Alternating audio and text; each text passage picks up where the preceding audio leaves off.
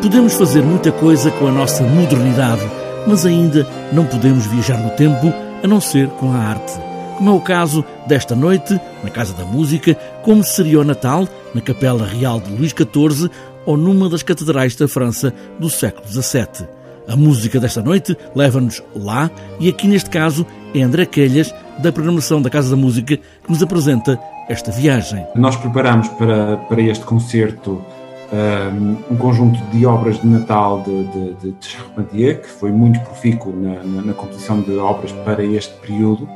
Um, obras cantadas, com, com textos religiosos, obviamente, e, e, juntamos também um conjunto de arranjos instrumentais que Charpentier fez de, de, de músicas tradicionais de Natal uh, da altura. O Natal litúrgico e erudito, mas também o Natal popular, para a Orquestra Barroca da Casa da Música, de um compositor, Charpentier, que muito escreveu o Natal, um Natal possível que, como relembra André Quelhas, este não era o Natal programado para a Casa da Música. Tínhamos uma missa planeada, com a participação do, do Coro Casa da Música, mas dadas as circunstâncias, uh, achámos melhor uh,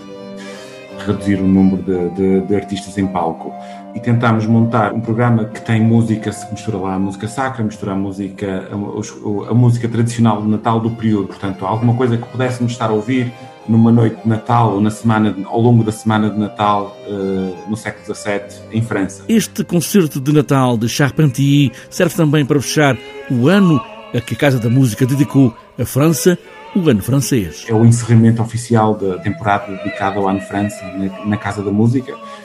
que foi obviamente muito afetada pelas condições que todos uh, sabemos,